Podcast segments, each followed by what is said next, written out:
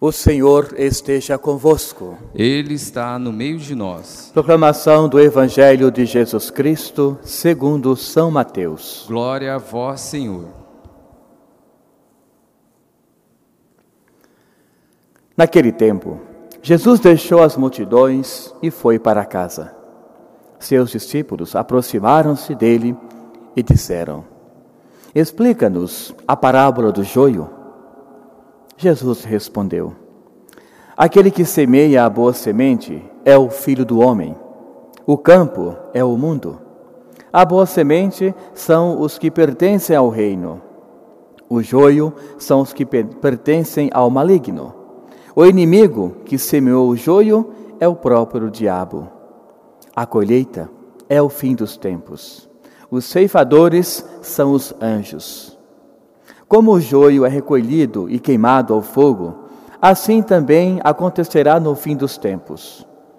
O Filho do Homem enviará os seus anjos e eles retirarão do seu reino todos os que fazem outros pecar e os que praticam o mal. E depois os lançarão na fornalha de fogo. E ali haverá choro e ranger de dentes. Então os justos brilharão como o sol no reino de seu Pai. Quem tem ouvidos, ouça. Palavra da salvação. Glória a vós, Senhor.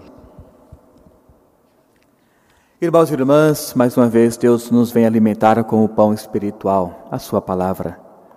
Estamos, como ontem, continuando o profeta Jeremias, e eis que hoje Jeremias vem lembrar ao povo que Deus nunca esquece uma aliança, uma vez que esta for feita com as pessoas.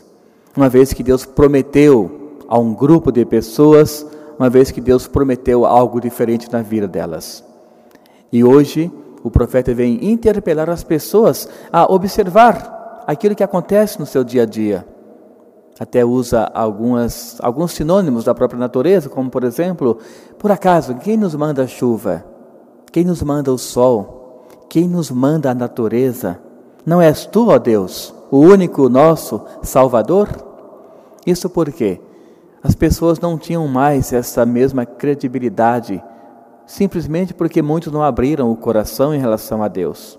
Então muitos pensavam, que outros Deus poderiam estar interferindo na vida espiritual deles. Mas o profeta novamente vem advertir, como quem diz: Olha, o caminho é este e é único. Por acaso não é o nosso Deus que manda a chuva? Vejam que ele faz toda uma outra dimensão em relação a dar certeza, não mais uma dúvida. Enquanto outros pensavam, será que não é o nosso Deus, aquele, que, aquele com um D minúsculo, ou seja, um, de, um Deus não verdadeiro? E o profeta diz: não, esse Deus não existe. Só existe o nosso Deus único, Salvador, Criador de todas as coisas. É este que eu vou anunciar agora.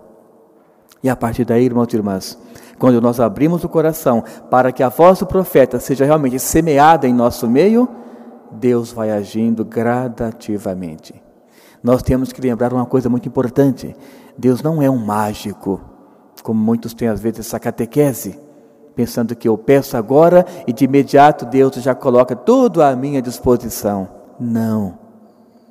Deus age no seu tempo. O Cronos com letra K o nosso tempo, cronos também, mas com a letra C, de cronômetro, tem essa diferença.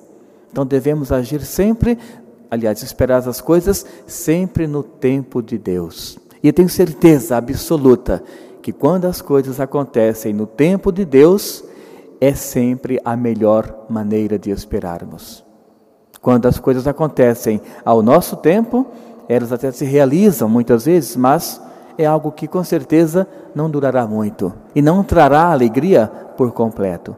Veja, por exemplo, você tenta olhar uma rosa aberta naturalmente.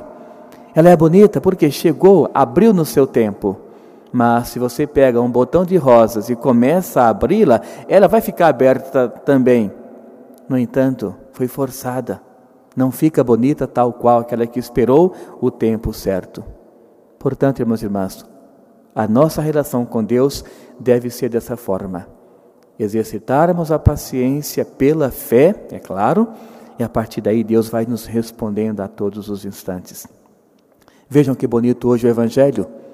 Os discípulos preocupados em compreender o reino dos céus e fazem a pergunta: Senhor, explica-nos a, a, parábola do, do joio. Vejam, o tempo devido eles procuraram o Senhor.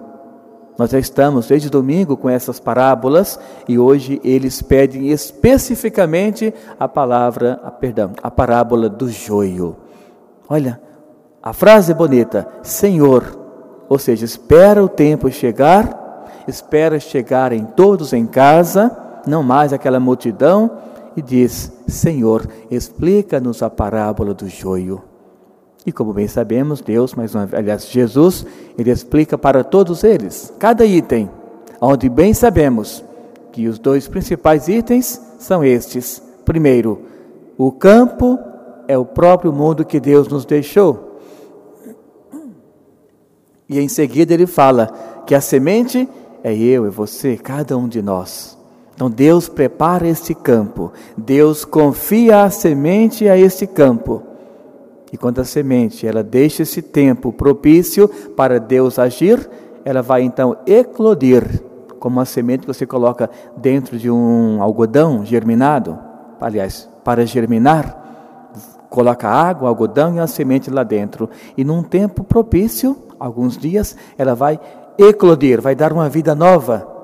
Então, assim também Deus espera de todos nós boas sementes lançadas em um campo bom, para que no final dessa colheita, ou seja, quando nós deixarmos de existir enquanto humanos, nós formos para a casa do Pai, Ele realmente possa dizer: aqui está uma semente que fez aquilo que era para ser feito.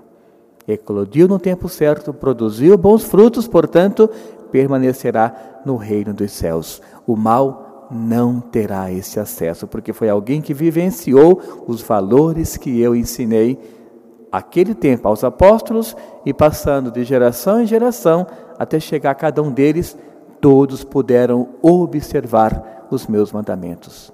Então que Deus nos instrua sempre, que a ação do Espírito Santo continue dentro de cada um de nós e que a sua igreja doméstica procure dar bons frutos, relembrando, nesse caso, o campo específico é a sua família.